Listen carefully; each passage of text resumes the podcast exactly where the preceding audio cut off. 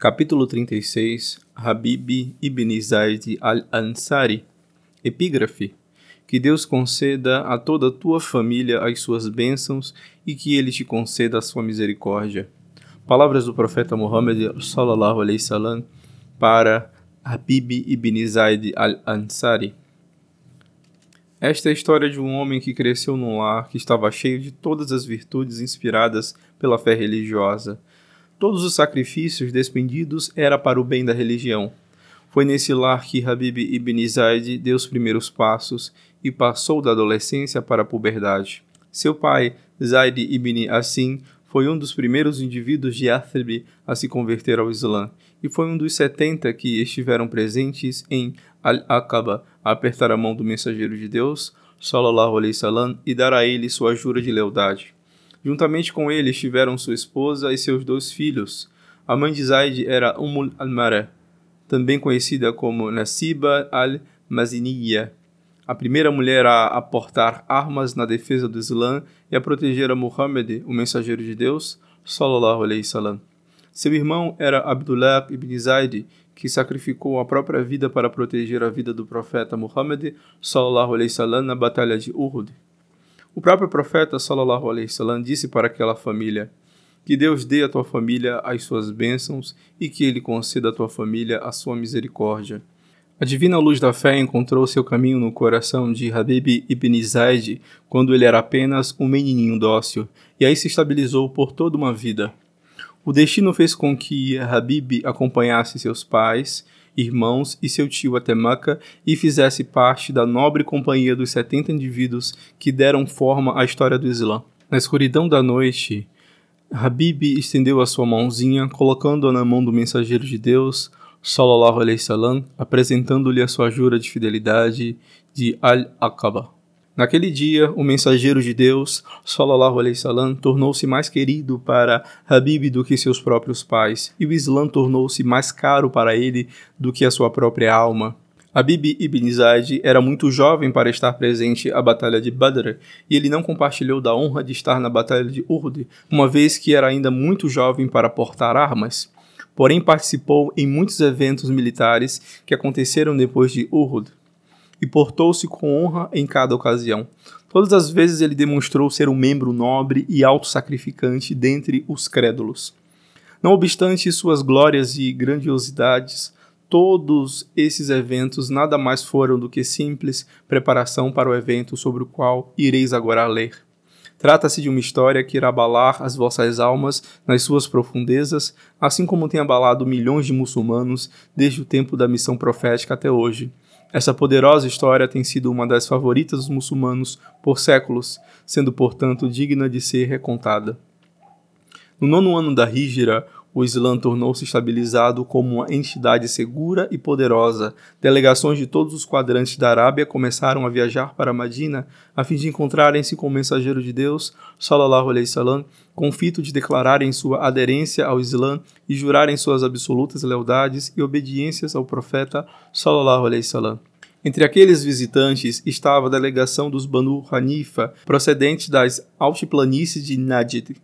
Esses delegados desmontaram seus camelos na entrada da cidade de Madina e deixaram suas posses a cargo de um homem chamado Musailima ibn Habib al-Hanafi. Foram ter com o mensageiro de Deus, sallallahu alaihi salam, e anunciaram suas conversões e a do seu povo à religião do Islã. O profeta sallallahu alaihi wasallam os recebeu com honrarias, tratando-os com respeito, ordenando que cada um fosse dado algum dinheiro, mesmo para o homem que ficara encarregado dos camelos e das posses deles. Logo que a delegação voltou para sua terra, em Najd, Musalimã apostatou contra o Islã e se pôs a andar entre o povo, associando que Deus o tinha enviado como profeta aos Banu Hanifa, assim como tinha enviado um profeta para Quraysh. Os homens da sua tribo acorreram a ele levados por inúmeros motivos, o principal do qual o orgulho tribal. Um deles chegou a dizer: Juro que Muhammad é veraz e que Musailima é um mentiroso, mas o mentiroso de Rabiá me é mais benquisto do que um veraz de Mudar. Quando Musailima achou que havia se tornado poderoso e granjeado muitos apoiadores, enviou uma carta para o mensageiro de Deus, sallallahu alaihi wasallam, na qual dizia de Musailima, o mensageiro de Deus, para Muhammad, o mensageiro de Deus, que a paz esteja contigo, quero informar-te de que eu fui feito teu parceiro na profecia. Nós iremos governar a metade das terras, e os Quraysh irá governar a outra metade. Mas os Quraysh têm ultrapassado seus limites. Musailima enviou dois de seus homens com a carta para o profeta, sallallahu alaihi wasallam, que, quando a missiva foi lida para ele, perguntou aos missivistas: Que tendes a dizer sobre isso? Concordamos com o que ele diz, eles responderam. Não fosse pelo fato de que os missivistas não podem ser mortos, iria fazer com que ambos fossem decapitados, disse o profeta sallallahu alaihi salam para eles. Então o profeta sallallahu alaihi salam tirou uma carta que enviou a Musailima, era assim: em nome de Deus, o clemente, o misericordioso, de Muhammad, o mensageiro de Deus, para Musailima, o mentiroso. Que a paz esteja com aquele que segue a divina diretriz. Deveis saber que as terras pertencem a Deus, que as concede como legado a quem lhe apraz, e que a recompensa da vida futura é para aqueles que o temem. Ele enviou a carta com os missivistas. A maldade em Musailima crescia conforme ele começava a espalhar a sua missão corrupta norte a sul, leste a oeste. O profeta sallallahu alaihi wasallam decidiu enviar-lhe uma carta severíssima, avisando que desistisse do seu curso desviativo. O profeta sallallahu alaihi wasallam delegou ao herói da nossa história, Habib ibn Zaid, o mistério de portar a carta. Por esse tempo, ele já tinha atingido a maioridade ele era um jovem valoroso, um crente e tanto, da cabeça aos pés. Habib ibn Zaid partiu imediatamente na missão dada a ele pelo mensageiro de Deus, sallallahu alaihi salam, sem qualquer hesitação ou delonga. Passou por planaltos e cruzou uma infinidade de vales antes de finalmente chegar às terras dos Banu Hanifa, encravadas na região de Najd. Imediatamente ele entregou a carta a Musailima, Logo que Musailima tomou consciência do que estava escrito na carta, seu coração se encheu de despeito e ódio, seu rosto grosseiro e pastoso demonstrava suas intenções maldosas e traiçoeiras. E ele ordenou que Habib ibn Zaid fosse acorrentado e levado a ele na manhã seguinte. Na manhã seguinte, Musailima tomou seu assento na sua assembleia e fez com que os líderes da sua profana corte se sentassem de cada lado dele. Ele anunciou que a assembleia estava aberta ao público e deu ordem para que Habib ibn Zaid fosse para ali levado. Habib ibn Zaid entrou arrastando as correntes com ele. No meio daquela multidão enorme e despeitada, Habib permanecia altivo e orgulhoso, tão destemeroso como se fosse uma lança afiada. Musailima voltou sua atenção a ele e perguntou o seguinte: Será que prestas testemunho de que Muhammad é o mensageiro de Deus? Sim, ele respondeu. Presto testemunho de que Muhammad é o mensageiro de Deus. Musailima parecia que explodir conforme perguntava. E será que prestas testemunho de que eu sou mensageiro de Deus? Num tom mordaz e irônico, Habib disse: Eu sou um pouco surdo e não posso ouvir o que dizes. Musailima empalideceu de fúria, com os lábios a tremelicar, ele ordenou ao seu executante: corta uma parte do corpo dele.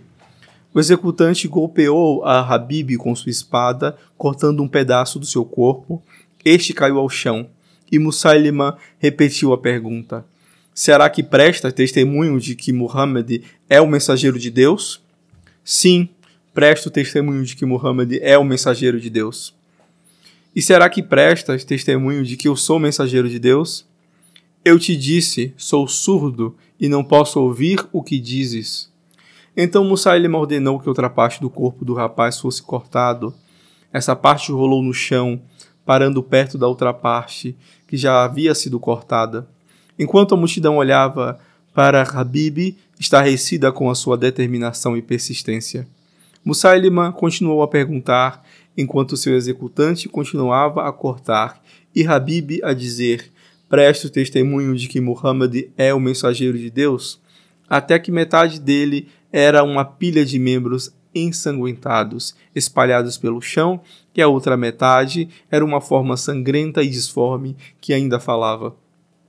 Por fim, ele morreu, tendo seus lábios a proferir o nome do profeta sallallahu alaihi salam, a quem ele havia prestado juramento na abençoada noite em Al-Kaaba, o nome de Muhammad sallallahu alaihi o mensageiro de Deus.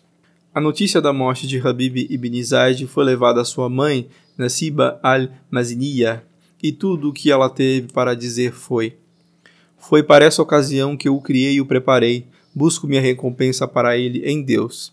Ele jurou fidelidade ao mensageiro de Deus, sallallahu alaihi salam, na noite de Al-Aqaba, quando ainda era jovem e como adulto cumpriu seu juramento. Se Deus me der a chance de me defrontar como Sailima, irei fazer com que as filhas dele batam nos seus próprios rostos, pesarosas com ele. O dia em que Nasiba desejava que chegasse não demorou muito a chegar. O muazin de Al-Bubakara foi por toda a Madina conclamando o povo a se preparar para encetar a batalha contra Musailima, o falso profeta. Os muçulmanos se apressaram a ir ao encontro de Musailima em batalha e com o exército estavam a Nasiba al-Maziniya e seu filho Abdullah. Na histórica batalha de Al-Yamama, Nasiba foi vista abrindo caminho por entre as fileiras como uma leoa enfurecida, gritando: Onde está o inimigo de Deus? Mostrai-me onde está o inimigo de Deus. Quando finalmente ela chegou até ele, o encontrou jazendo no chão, sendo que as espadas dos muçulmanos já haviam feito os seus serviços. Sua ira foi abrandada e ela ficou aliviada. E por que não deveria ficar? Não tinha Deus vingado seu filho reverente e cumpridor dos deveres, pondo um fim àquele assassino maldoso e sanhudo? Certamente que tinha, pois cada um deles fora encarar o Criador só que um fora para o paraíso e outro fora para alimentar o calor do fogo. Fim do capítulo.